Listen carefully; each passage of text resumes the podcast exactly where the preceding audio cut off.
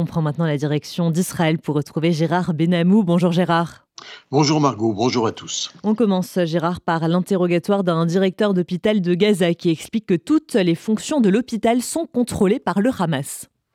Oui Margot, et nous revenons avec vous sur un aveu exprimé calmement et avec conviction d'un directeur de l'hôpital Kamal Edouane du nord de Gaza, à Jabalia, qui a révélé lors d'un interrogatoire des services de renseignement intérieur israéliens le rôle véritable que le Hamas a imposé à son hôpital.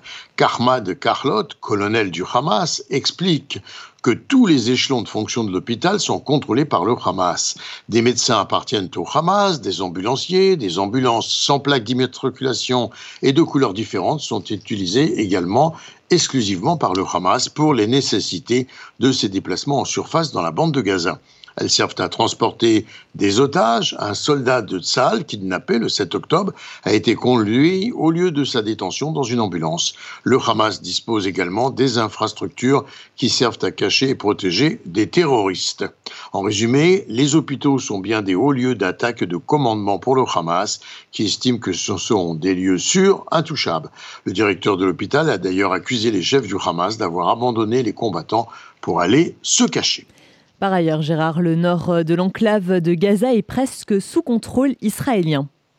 Le Hamas parvient parfois cependant à tirer des roquettes, notamment hier sur Tel Aviv et le centre d'Israël, bien que les combats se poursuivent intensément dans Gaza. Tzahal affirme avoir également neutralisé un circuit de financement du Hamas à Gaza qui servait à entretenir et initier des actions terroristes assurant les salaires du Hamas. La liquidation de Soubri Farouana, le responsable du réseau lors d'une opération ciblée du Shabak et de Tsahal, a mis fin au transit de millions de dollars au crédit du Hamas de Gaza. Autre sujet, Gérard, les familles des otages exigent la libération immédiate de tous les captifs détenus par le Hamas à Gaza. Précisons, quel que soit le prix, ce qui évidemment inclut de libérer des milliers de terroristes des prisons israéliennes pour parvenir à ce résultat. Le Hamas exige de son côté la fin totale de la guerre comme condition préalable il impose en échange la libération de tous les terroristes détenus en Israël, y compris ceux qui purgent des peines très lourdes. Le chef du Hamas, Yahya Sinouar, responsable de milliers de morts gazaouis et israéliens, avait été lui-même libéré lors d'un échange de ce type. Alors il est peu probable que le gouvernement israélien actuel oublie cette réalité et consente à retrouver au quotidien dans les rues du pays ces mêmes terroristes. C'est donc l'impasse. Malgré tout, des médiateurs d'Égypte, du Qatar et des spécialistes de la négociation sont sur les rangs pour tenter un compromis incertain mais espéré. Et autre sujet également, Gérard, le Hezbollah a mené des attaques sévères à la frontière nord d'Israël des blessés, mais pas de victimes israéliennes. L'organisation terroriste chiite se refuse à quitter la frontière d'Israël. Elle fait peser de lourdes menaces sur les habitants du Nord, lesquels refusent dans ces conditions de regagner leur maison.